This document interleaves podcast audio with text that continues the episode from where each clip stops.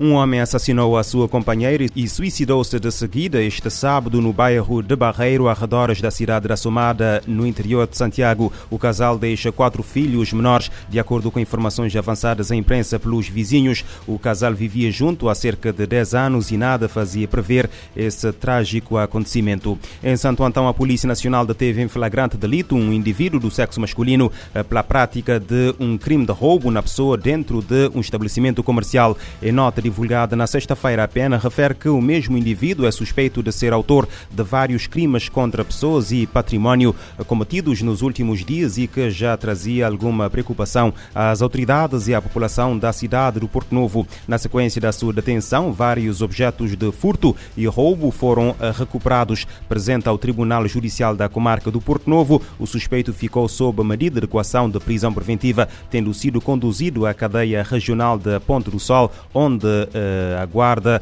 o uh, julgamento. De acordo com a PN, o referido arguído uh, terá saído da cadeia há aproximadamente dois meses. Em pouco tempo, estima-se que terá cometido mais de 20 crimes na cidade do Porto Novo.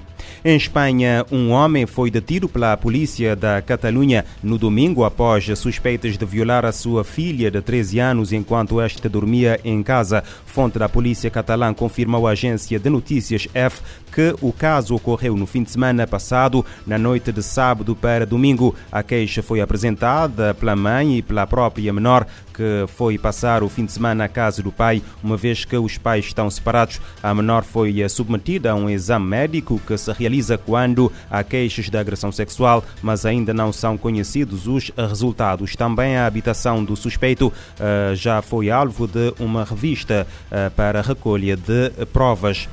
Pelo menos 20 crianças morreram no incêndio no uh, dormitório de uma escola em uh, Madia, cidade uh, no centro da Guiana, um pequeno país localizado no nordeste da América do Sul. Informação confirmada esta madrugada pela, pelo presidente da Guiana, sem adiantar o número exato de mortos ou feridos. Uma fonte das autoridades disse à agência de notícias AFP que há muitos mortos e feridos. No Sudão, os dois generais em conflito, eh, Abdel eh, al-Burhan, do exército sudanês, e Mohamed Daglo, eh, das forças paramilitares, aceitaram um acordo de cessar-fogo mediado pela Arábia, Saudita, pela Arábia Saudita e também pelos Estados Unidos da América. O acordo entra hoje em vigor e tem a duração de uma semana. Segundo o Departamento de Estado americano, o acordo prevê igualmente a distribuição da assistência humanitária, a restauração de serviços essenciais e a retirada de forças de hospitais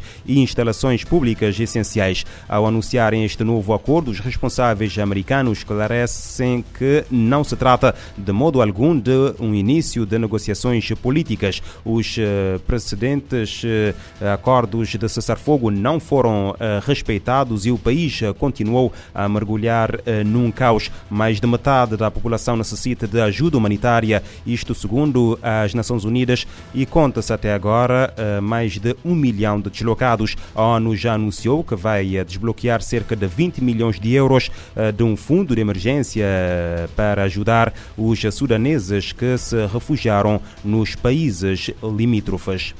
O mundo precisa de mais ação para evitar crises e tragédias. A declaração é da secretária-geral assistente do Escritório da Assistência Humanitária das Nações Unidas. A ONU abre hoje a semana de proteção dos civis. The best way to protect these civilians is to end and prevent conflict. Joyce Missuya afirma que a melhor maneira de proteger os civis é prevenindo os conflitos. Ainda nesta segunda-feira vai ser apresentado o relatório sobre proteção de civis do secretário-geral da ONU, Antônio Guterres. A semana é coordenada pela Suíça, que está ocupando a presidência rotativa do Conselho de Segurança nesse mês de maio. O evento também conta com a coordenação da Bélgica e da Comissão Internacional de Resgate Civic. O objetivo da semana é dar voz a todas as pessoas afetadas por conflitos armados, assim como se tornar um canal para que os temas do terreno sejam considerados nas discussões de políticas. Em 1999, o Conselho de Segurança da ONU formalmente reconheceu a proteção de civis como uma matéria de paz e segurança internacionais ao adicionar o tema à sua agenda com a Resolução 1265 Desde o debate aberto anual do Conselho de Segurança sobre o assunto, os países membros têm a chance de avaliar as suas políticas para melhorar a proteção de civis no terreno e adotar várias resoluções.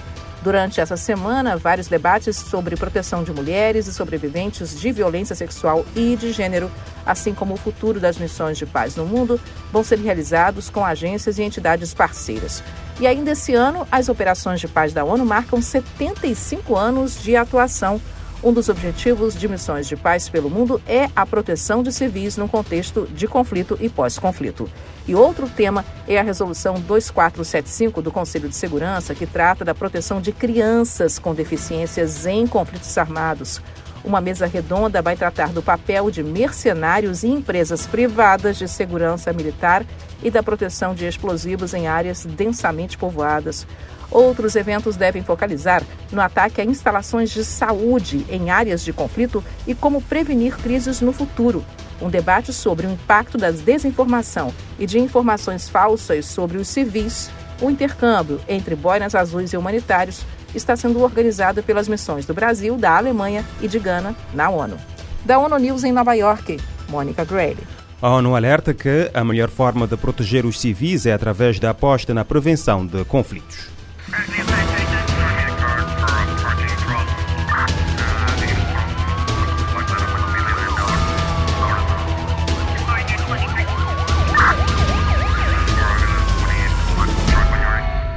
Este programa está disponível em formato podcast no Spotify e em radiomorabeza.cv.